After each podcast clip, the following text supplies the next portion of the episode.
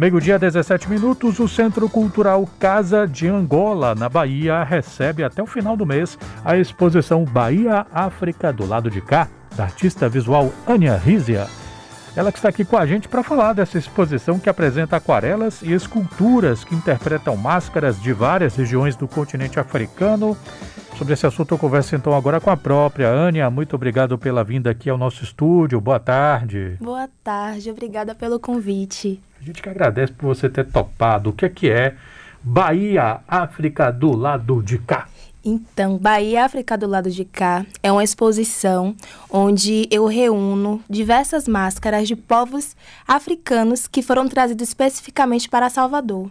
Então, são máscaras dos povos Fon, máscaras dos povos Banto, povos Yorubá, e outros povos que vieram também, mas não foram tão disseminada a cultura, né? Como o povo Maconde, por exemplo, que vem da Guiné-Bissau, e a cultura não foi tão amplificada porque vieram logo no início desse processo, né, de sequestro e é, só posteriormente, né, que outros povos foram trazidos, como os povos Yorubá, que a gente tem uma cultura hoje tão grande, né, inclusive na nossa língua é tão influente a, a essa marcação, como Angola também, enfim. Ania, por que as máscaras mobilizaram a sua arte? Então, essas máscaras, elas são, como eu falei, é um marcador direto da nossa cultura ancestral, ressignificada aqui no Brasil, né? Eu sou uma mulher que sou nascida e criada no bairro do Lobato, no subúrbio ferroviário, sou uma mulher preta, e dentro do subúrbio, a maioria das pessoas que estão lá são pessoas pretas, né? Por isso Bahia África, né, do lado de cá, é a ressignificação dessa cultura ancestral dentro da periferia. Eu trago elementos que são é, estéticos, né, da, da cultura, é, da moda na periferia, como os bonés, como o estilo da roupa, algumas marcas que são utilizadas também dentro da periferia, aparecem, né, essa mescla do ancestral e do contemporâneo. Então, essa ressignificação, a, a junção do africano ancestral, o africano contemporâneo, né?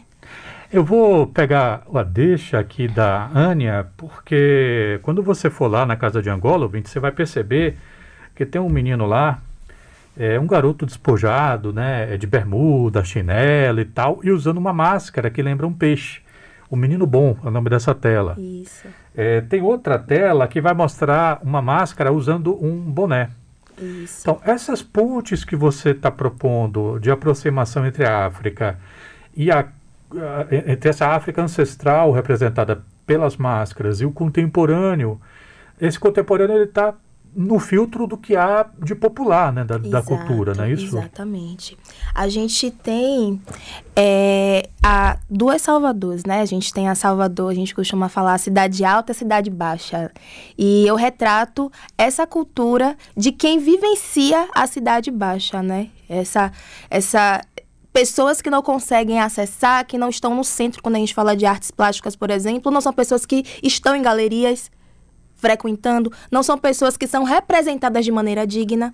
Então, é uma forma de representar, de trazer a dignidade, a grandeza que existe por trás disso, né? Enquanto uma pessoa que vivenciou e vivencia ainda essa cultura, eu me vejo nesse lugar de trazer para o centro a, os meus irmãos e irmãs, meus iguais, né? Mostrando a beleza, mostrando a profundidade que existe dentro dessa estética, que é uma estética política também. Por mais que as pessoas não compreendam, é, inclusive quem está utilizando esse estilo não entenda que estão fazendo política, estão sendo politizadas, porque é, a repressão né, da, da, das forças usadas pelo Estado são ainda maiores se o menino preto está usando o, um boné no rosto com uma determinada marca, né? Se ele está usando um estilo de, de, de, roupa, de bermuda, né? Algumas marcas, não sei se eu posso falar marcas, posso falar o nome de marcas? A exemplo, Ciclone, é uma marca que é muito marginalizada, né? As pessoas associam, você falou o nome de uma das obras, que é Menino Bom.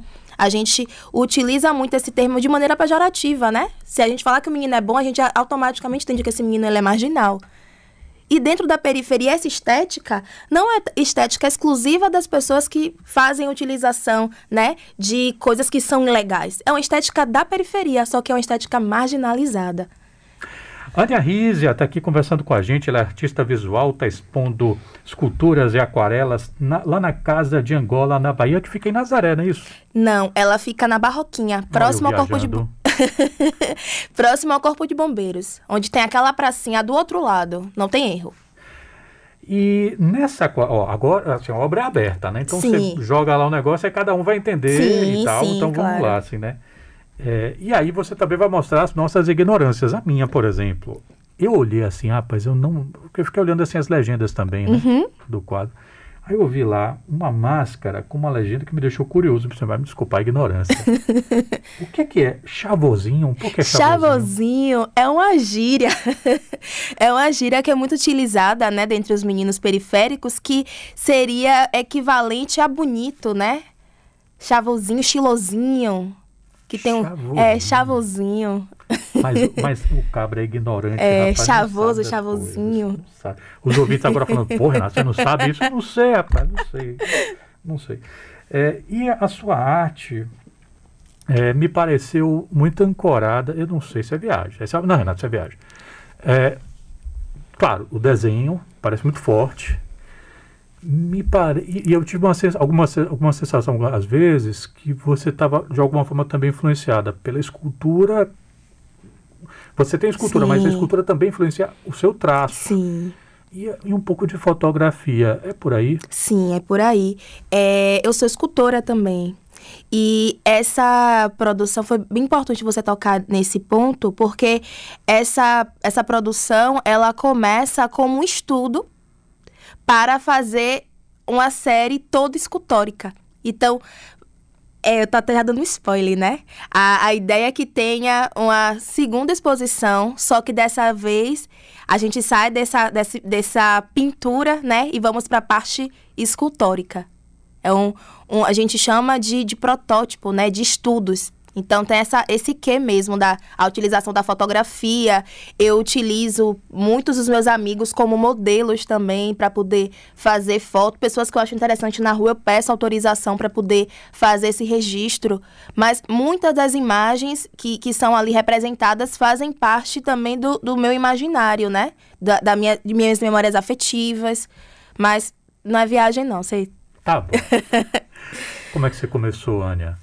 Quando eu comecei a trabalhar com arte, olha, desde sempre. A minha idade é. Desde. Não vou falar a minha idade, mas. Enfim, desde quando eu me entendo por gente, eu sempre mexi com arte. Sempre pintei, sempre desenhei. É, minha mãe ficava louca porque meu brinquedo de, de criança era eu pegava um monte de revista. Lembra aquelas revistas da Avon, uhum. Hermes? Eu recortava aquelas revistas e aí tinha as figuras das fotos das mulheres, né? Eu recortava as fotos das mulheres, colava no caderno de desenho e aí eu ficava olhando e desenhando. E aí isso eu, eu sujava tudo, né? Porque era cola, era papel, era lápis de cor, que eu fazia a ponta e a minha ficava louca. Qual é sua mãe? O nome da minha mãe é Ana. Dona Ana. Dona Ana. Perdoa, dona Ana. e aí foi assim que começou. Desde sempre eu mexi com arte. Maravilha. E tá mexendo com arte até Sim. hoje. E você, ouvinte, pode conferir então Bahia, África, do lado de cá, da artista visual Ania Rizia. A exposição que vai até o final do mês. Ania, Exato. conta de novo como é que faz para chegar, para o pessoal não, me, não, embarcar na minha furada, que eu cheguei e falei, não, porque Nazaré, né? Você, não. Não, gente, olha, vocês chegando ali, coloca no. no se for de de Uber, se for de, de 99, enfim, colocando cada de Angola, acha direitinho. Se for pegar o buzu, eu também não sou a pessoa indicada para dar orientação de pegar buzu, não, viu? Eu sou péssima. É mesmo? É. Mas chegando na barroquinha e perguntando onde é o corpo de bombeiros, todo mundo sabe onde que é. Pronto, aí já foi. É em frente ao corpo de bombeiros, não tem errada, não.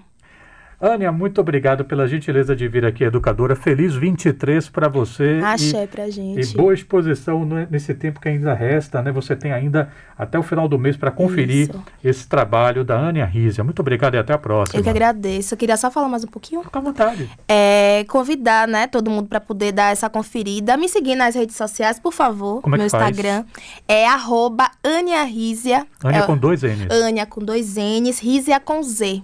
Arroba underline arte. Arte sem o E no final. Aí me segue lá nas redes sociais. Vai acontecer uma visita guiada ainda esse mês. Acredito que na segunda quinzena do mês a gente vai ter uma visita guiada. Então, quem tiver interesse em conhecer meu trabalho, inclusive convido você também, né? Opa, já vai ser um bom momento. Vai ser muito interessante pra gente fazer essa visita guiada, a gente trocar uma ideia e entender um pouquinho mais o que é esse Bahia África do lado de cá.